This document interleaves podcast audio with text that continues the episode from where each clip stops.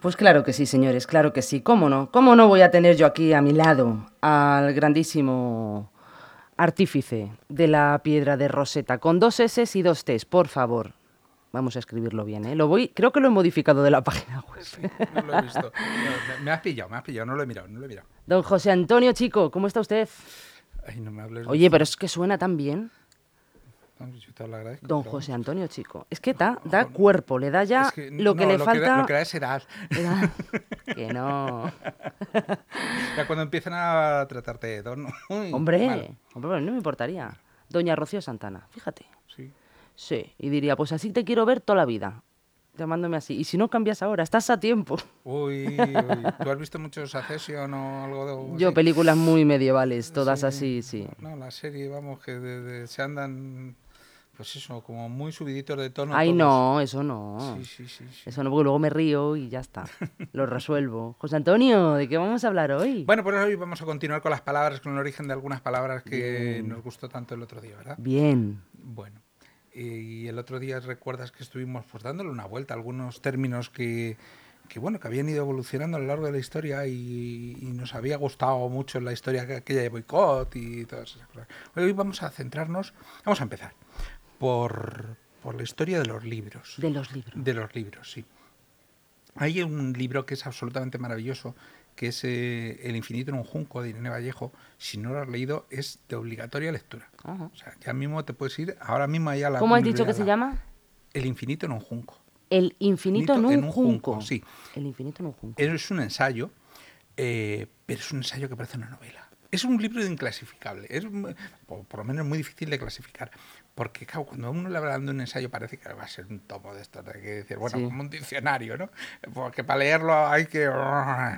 No, no, no, no, al revés. Es una historia, casi casi una historia novelada de los libros, de la cultura, eh, de la aparición de mm, las civilizaciones y la importancia que tienen los libros en todas ellas. ¿no?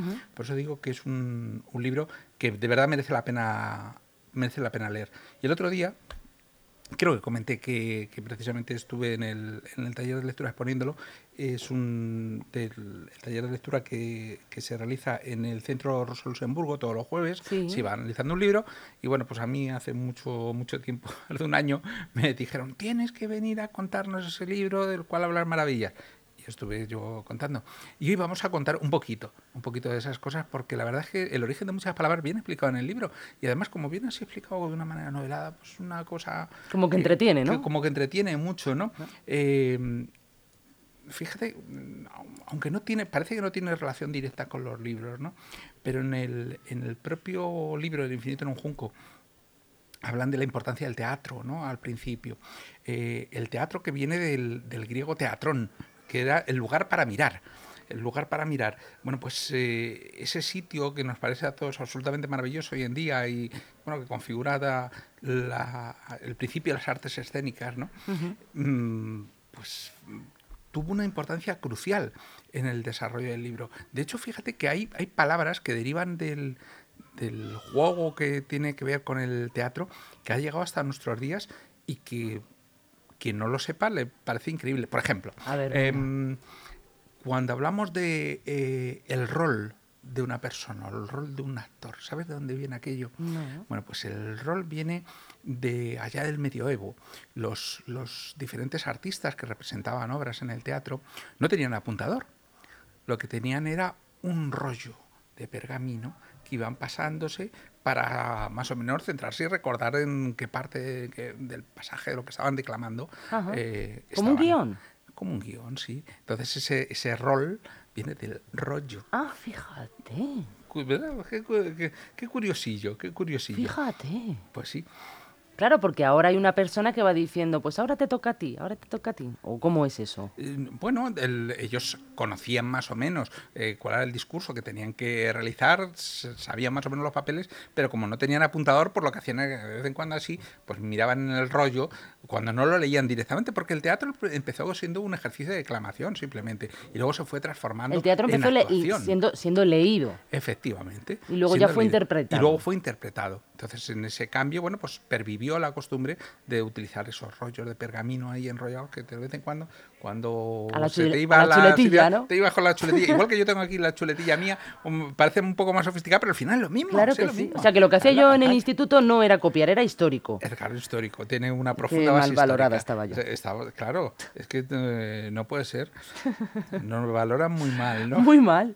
Pero, fíjate, venía la palabra de ahí, del el rol del rollo de, papel. Del rollo de papel, sí, efectivamente. Bueno, la historia del papel es que es apasionante, ¿no? Bueno, sabes que al principio la escritura, hemos hablado aquí ya en un programa, además, estuvimos hablando de la escritura cuneiforme, la escritura, el comienzo de la estructura de la escritura que se realiza sobre tablillas de barro, esas tablillas de barro donde fundamentalmente lo que hacían era listas listas de mm, cosas, listas de lugares, listas de personas, sobre todo de las posesiones de las personas. Ah. Porque lo que podríamos decir que el origen de la escritura casi casi está en la necesidad por parte de los que administran el dinero público de saber quién tiene qué y recordarlo de alguna manera. Entonces, esas primeras tablillas... Eh, para evitar guerras, realmente, para evitar conflictos entre unas sociedades y otras, o entre unas familias y otras. No, para el que iba a administrar los dineros de alguien para saber lo que tenía que cobrar a cada uno de su mm. cosecha, el pecunio. Aquí, el, la pela, la pela. La pela, la pela. Entonces, pues, de, de ahí viene realmente, o sea, las primeras tablillas que podemos leer son aburridísimas porque son listas, simplemente listas de, donde aparece fulanito, tiene tantas casas o, tantas ovejas o tantas cabras o tiene no sé qué, pues de ahí proviene, ¿no? Bueno, posteriormente la, escritura se va utilizando para más cosas, ¿no? Y, llegamos a hablar aquí en un programa también de uno de los antecedentes de la propia piedra de Rosetta, ¿no? que era aquel maravilloso monolito que no es exactamente un monolito, pero eh, digamos, un cilindro de piedra donde eh, se, redacta todo lo que sería el, compendio de leyes que conocemos como el Código de Hammurabi. El Código de Hammurabi que si alguien lo quiere ver, eh, por cierto, lo puede encontrar una, copia perfecta en el Museo del Louvre, es precioso. Mm, yo te puedo decir una cosa, mira, personalmente, yo fui hace muchos años, cuando fui a, a Francia en la segunda vez que iba a Francia, sí, estuve en París eh, y dije, bueno, pues voy, voy a ver el Louvre, y, bueno, pues pensando en ver grandes obras de, pintura, pero no sabía la, cantidad de obras de escultura y tal que había. Bueno, cuando encontré el código Hammurabi, estuve no menos de media hora allí porque no me podía mover. O sea, estaba mm, absolutamente fascinado por aquello, mm. que era es una, reproducción, imagínate, de esa especie de pilar, que tiene, podríamos decir que tiene como unos dos metros, creo recordar, algo más de, mi altura, si no recuerdo mal, y donde encuentras tallado en escritura uniforme pues todos los principios de los códigos eh, legislativos. Es el primer lugar donde se encuentra eh, tallada lo que sea la propia ley del talión, por ejemplo. ¿Mm? O sea, eso de ojo por ojo, diente por diente, pues allí aparece. Es un poquito más complicado de lo que se ha transmitido hasta ahora, pero bueno, allí aparece. Y muchas más cosas. Bueno, pues yo animo a todo el mundo a que vaya a verlo, porque si no le impresiona, mmm, bueno, pues no sé, a mí me, me, fascinó. Yo siempre he pensado que una de las cosas que nos distinguen claramente de los animales es em, la conciencia de tener normas, de tener leyes, ¿no? Que nos diferencian, que no y que nos igualan a la vez unos, y otros, que nos hacen saber cuáles son nuestros derechos y cuáles son nuestros deberes para con la sociedad. Y el Código de Hammurabi fue eso para, para la antigüedad. Decíamos en ese programa eh, que allí podríamos eh, decir que aquel código fue el código eh, que se utilizaba en tiempos de Conan el Bárbaro. Fíjate, ¿eh? tiempos de Conan el Bárbaro, porque en aquel entonces los, los que aparecen en, eh, en los libros de Conan el Bárbaro eran precisamente las personas que vivieron eh, bajo el régimen de Hammurabi y otros reyes bajo ese código. Entonces podríamos decir que era la constitución de Conan. Pero luego eh, esto evoluciona, sabemos que evoluciona. O sea, que este programa es como tu constitución. Sí, sí, sí. ¿No? Porque si le llamas la piedra de Rosetta, es como la constitución de. Bueno, la, piedra de Rosetta va más allá porque Posteriormente, la piedra de Rosetta aparece en el momento en el que ya están claramente establecidos varios lenguajes y eh, cuando la encuentra Champollion, que al principio no saben exactamente de qué se trata, una piedra donde aparece eh, cosas que están en jeroglífico en egipcio antiguo, cosas que están en griego, llegar a un momento en el cual se dan cuenta de que lo que hay en un lado es lo mismo que hay en otro y eso es lo que permite que la gente pueda traducir. El comienzo de las traducciones modernas eh, del egipcio, por ejemplo, se da gracias al descubrimiento de la piedra de Rosetta, Fíjate. que relacionan entre sí pues eh, culturas muy antiguas y, bueno, pues fue el diccionario para entenderlo que teníamos para relacionar unas cosas y otras decíamos que mm, pasamos de, esa escritura cuneiforme y luego esa escritura en piedra a la escritura en papiro. ¿no? El, en el egipcio antiguo, que el papiro viene precisamente de un junco, y de ahí viene lo del infinito en un junco. Habla de la historia de los libros, la historia a partir de ese papiro, de cómo empieza a democratizarse el acceso a la información. Al principio muy poco a poco porque, claro, la gente no sabe leer, solamente sabe leer pues, eh, algunos escribas eh, y aquellos esclavos que tienen eh, la obligación de funcionar como copistas, aquellos que copian ¿no? papiros. Claro, también la difusión es muy difícil que difunda porque, claro, el papiro no había máquina de hacer papiro y y escribir encima, lógicamente. Así que, oye, eh, estaba muy limitada. Pero posteriormente estos papiros se van enrollando y de ahí lo del rollo que te permite... Eh, el rol, ¿no? Eh, efectivamente, el cual hablábamos antes, que, que permite a los actores recordar su papel y posteriormente eh, por cierto, curioso, porque esos rollos se, llegan, se siguen utilizando durante muchos años. Eh, de hecho, todavía los encontramos eh, cuando vemos esos diplomas que te dan, que tienen como los bordes así. quieren aparentar ser un rollo de papiro, ¿no? O algo parecido, para aparentar cierta antigüedad. Pero es cierto que hasta el, hasta el medioevo se utilizaban para pasarlos cuando moría un, un rico potentado, eh, se iban pasando por todos los sitios donde este hombre había, había vivido, donde tenía propiedades, donde tenía intereses, y a todos ellos les iban enseñando eh, el rollo donde aparecía la muerte, un pequeño panegírico de esa persona. Y la gente iba escribiendo en el rollo, ah, mostrando sus condolencias. Falla. ¿Eh? O sea, mira, hemos pasado del libro de condolencias al libro de condolencias actual desde aquel rollo. O sea, fíjate que muchas de las cosas, oye, pues tienen una, una explicación. Pues un, bagaje, histórico, realmente. ¿eh? Histórico, curioso, ¿no? De ahí pasa, de, ese papiro pasamos al, al, códice, ¿no? Eh, que se, el códice, la palabra códice viene del latín del códex, que, que en origen era una tabla de madera o un libro manuscrito al principio y se utilizaba en la antigua Roma pues, para describir eh, esa forma temprana del libro, de cuando se empieza a desarrollar. Eh, ese códice pasa a estar formado ya por hojas independientes que eh, son atadas con, con hilos y eso además bueno, pues tiene una ventaja tremenda para los cristianos. Para los cristianos. Para los cristianos. Y, te voy a explicar, porque también la historia es muy curiosa. Resulta que los cristianos al principio eran perseguidos en Roma. Eh, eran perseguidos hasta que eh, bueno, pues hay un emperador romano que se declara cristiano, pero hasta ese momento ellos eran perseguidos. La forma de, mm, ocultar sus salmos, sus libros, eh, vamos, lo que son sus historias, era en libros, porque el libro se escondía muy fácilmente en una tónica no es igual tener un rollo que un librito que el rollo... lo metes por ahí debajo y ¡ah! El rollo era muy indiscreto, porque si te metes aquí el rollo dirían, ¿este qué lleva ahí dentro? No es lo mismo meter un librito que queda cuadradito que el... Eso es. Pues mira, de, ahí vino la popularización del libro de una manera extraordinaria. Los mismos cristianos que luego...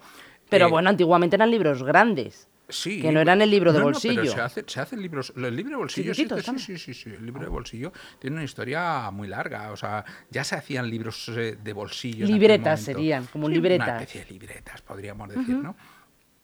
Eh, los mismos cristianos que curiosamente luego son los artífices de la destrucción de la biblioteca de Alejandría que no sé si recuerdas la película Ágora. en la película Ágora, bueno, pues son los cristianos los que quieren eh, y al final matan a, Hipatia de Alejandría, ¿no?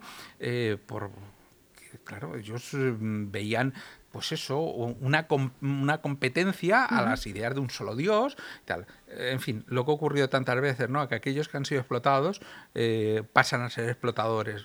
Pues en mm. aquel momento es algo terrible. Es curioso, ¿no? Porque Em, el libro lo que llamamos libro hoy en día tiene efectivamente un, origen latino, viene del liber, que, que significa en, latín algo así como corteza de árbol, ¿no? la capa más interna de la, de la corteza de un árbol.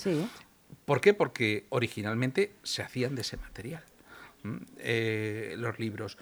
Luego, bueno, pues eh, se fue pasando, digamos, del pergamino a lo que sea esa corteza de árbol, y bueno, pues pasó al liber y de ahí, bueno, pues ha evolucionado hasta el libro. Y curiosamente, la palabra librería eh, viene igualmente del libro, del liber en latín. Eh, una librería originalmente pues era el sitio donde se almacenaban y se vendían los libros. Aquello empezó a pasar más o menos en torno al, al, siglo I después de Cristo. Es el momento en el que empieza a haber, por lo menos se, tiene constancia de que existen librerías, gente que se dedica a vender libros, a vender libros y a propagar ese conocimiento. Claro, libros que, como sabemos todavía, pues eh, estaban muy limitadas la difusión porque dependían de la existencia de los escribas, que eran los que cogían y... Iba todo a mano, no había una imprenta. No, efectivamente, la imprenta tiene un, origen muy posterior. Claro. José Antonio, ¿tú sabes cuál es la biblioteca más espectacular? yo no lo sé, ¿eh? te lo pregunto porque se me acaba de ocurrir y me encantaría saberlo. ¿Tú sabes cuál es la biblioteca más espectacular que hay en el mundo conocida, por así decirlo? Seguro que hay otra mejor pero así que sea súper espectacular, de bonita y de grande. Hay muchas, hay muchas. Hay una biblioteca espectacular donde era. Quiero recordar que en Suecia hay una mm, biblioteca que es eh, absolutamente fantástica. En Portugal hay una muy bonita, que es una mm, mm, biblioteca más clásica, digamos, pero la de Suecia es espectacular. Y luego existe otra eh, aparte de una calle en China, que es un edificio gigantesco, me parece casi un ovni, o sea, algo absolutamente increíble. Em, recuerdo que hay otro en Australia, mm, también muy bonita, muy bonita, muy bonita. no te podría decir cuál es la más espectacular del mundo, pero todas ellas eh, tienen su, su encanto, ¿no? Su encanto, efectivamente. qué bonito. Es curioso. Biblioteca que viene del, del latín también biblioteca, que era algo así como eh, biblioteca viene de biblio y teca. Eh, biblioteque en griego, eh, porque del, latín, digamos, tomaron, tomaron el griego, biblio era efectivamente un conjunto de libros y teque era algo así como un almacén o depósito. Entonces, del depósito de libros viene la palabra biblioteca. Claro, claro. Tampoco se complicaron mucho. No, no, tampoco se complicaron mucho. Es que lo tenían fácil porque tenía todo por hacer. Pero es que, es que en, España muchas veces somos muy mojigatos, nos creemos que todo tiene que tener una explicación así. Y si tú te vas a las palabras en inglés, te das cuenta de que muchas palabras que utilizamos nosotros, que hemos tomado el inglés, pues eh, tienen un origen absolutamente estúpido. o sea, muy, simple, muy sencillo, ¿no? Cuando hablamos de cassette, una cassette aunque ya rara vez nos dirían, solamente gente de nuestra edad, hablamos de cassette, ¿no? Mis hijos ya no sabrían lo que es una cassette. Vaya, ¿cómo funciona? pero cassette viene de, de, cajita, por ejemplo. O sea, el término francés, o sea, es, es una bobada. Y muchos términos, como te digo, en inglés, la traducción directa de cada una de las palabras, de, de cada uno de los términos que conforma la palabra, eh, pues es que es de puro cajón.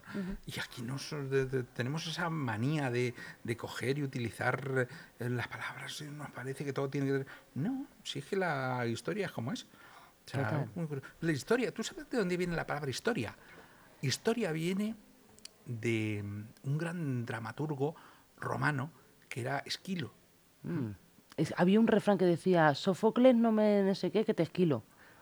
Algo así decían en el colegio.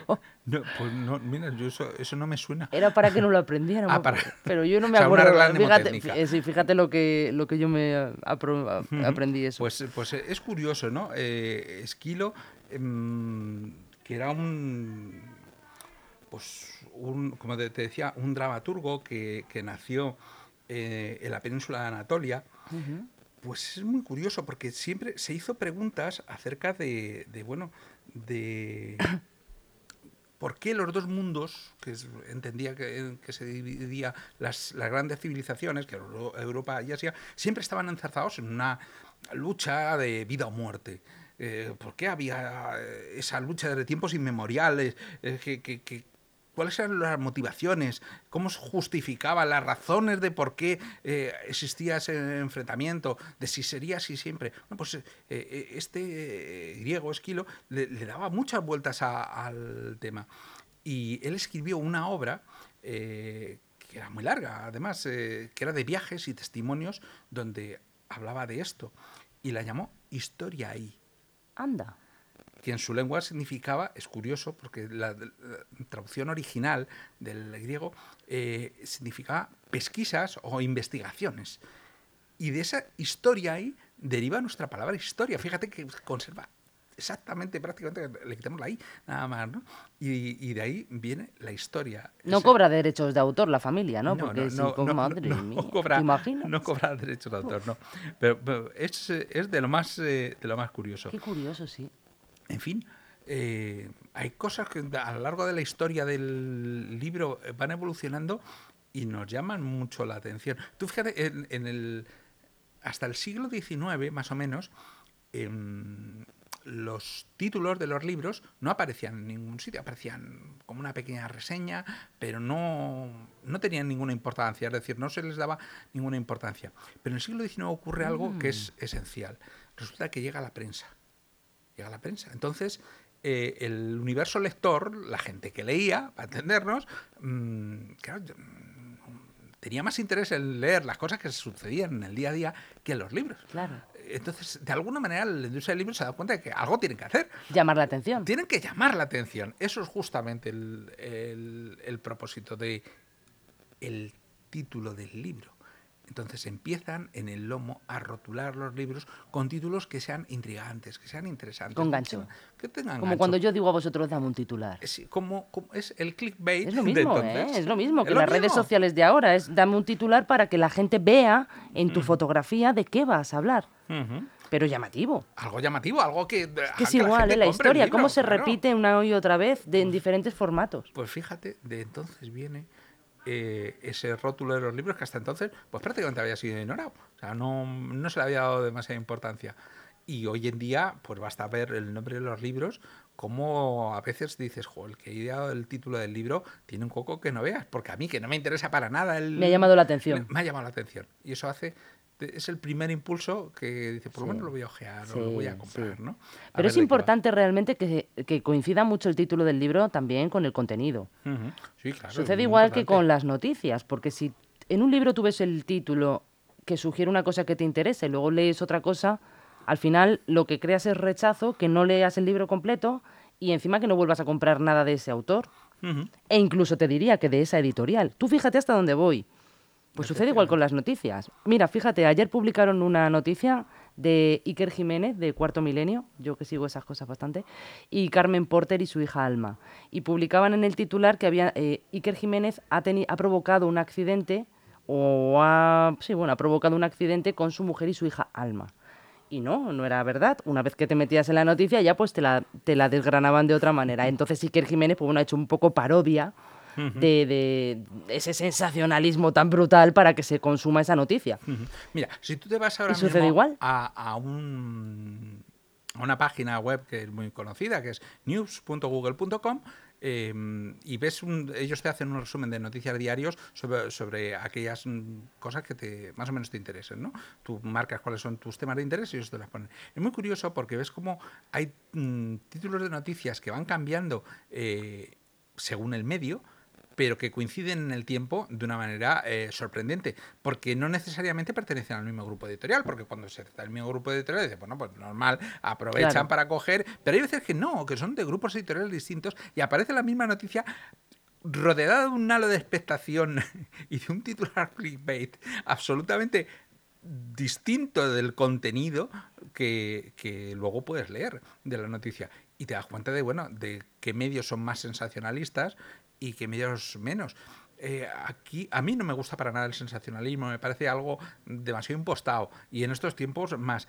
Pero hay culturas como la cultura inglesa que es absolutamente normal. O sea, el amarillismo se llama. El, amarillismo, efectivamente, ¿no? Ese, eh, esos tabloides que utilizan en la prensa inglesa que siempre tienen unos titulares igual. Pues, pues además cuentan unas historias a la mar de truculentas que si te vas al fondo, muchas veces de ella, pues no cuentan nada.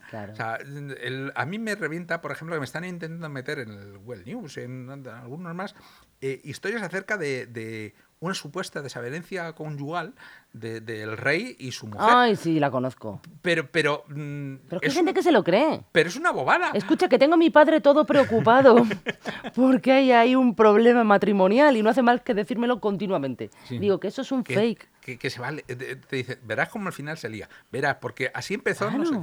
qué. Dice, Que no, que no, que, que se inventan no, absolutamente todo. no, o, sea, y- claro. o sea, ¿cuál es la base? Pues cualquier bobada sirve para justificar eso, esa desavenencia, ese no sé qué. A mí me gusta mucho más la- la- el titular de la noticia que leí el otro día, que decía que eh, había ido el rey y Leticia al cine y habían comprado una Coca-Cola o un refresco y a ver una película que ahora Hombre, es más normal.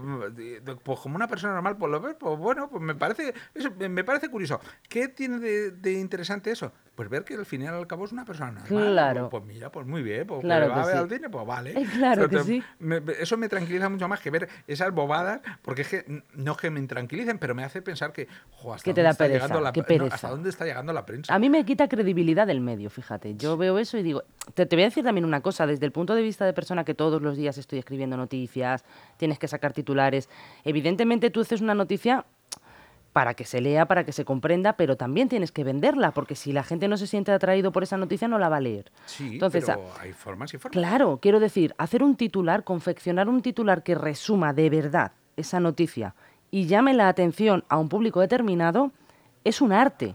Eso no es yo lo hago o lo hace cualquiera. No, eso se estudia, para eso existe una facultad, para eso existe unos cursos, para eso existe muchas cosas que te enseñan a hacerlo de una manera o de otra. Que no quiere decir que la gente que lo haga mal o que lo haga sensacionalista no tenga esos estudios, sino que a lo mejor los tienen y lo hacen adrede, saltándose todos los principios básicos. Bueno, te diría también. que ahora mismo el 90% de sus titulares los hacen automáticamente inteligencias artificiales.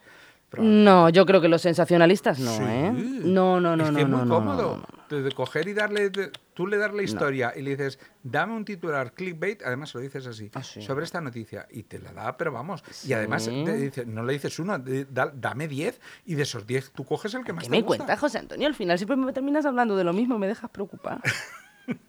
me dejas toda preocupada.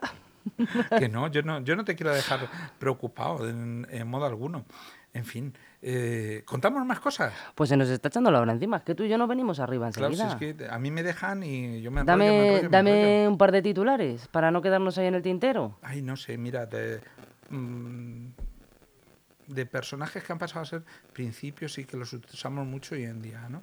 Por ejemplo, el, el principio de Pareto. ¿Tú sabes lo que es el principio de Pareto? No. La regla del 80-20. Sí. Eso te suena más, ¿verdad? Sí. Pues eso es el principio de Pareto, que um, pues un economista y sociólogo italiano en el siglo XIX, eh, final del siglo XIX, principios del XX, eh, lo que hace es coger y desarrollar eh, una idea, y es que cuando él estudia la distribución de la riqueza y la economía, pues observa que el 20% de la población posee el 80% de todas las propiedades de un país. Ah, fíjate.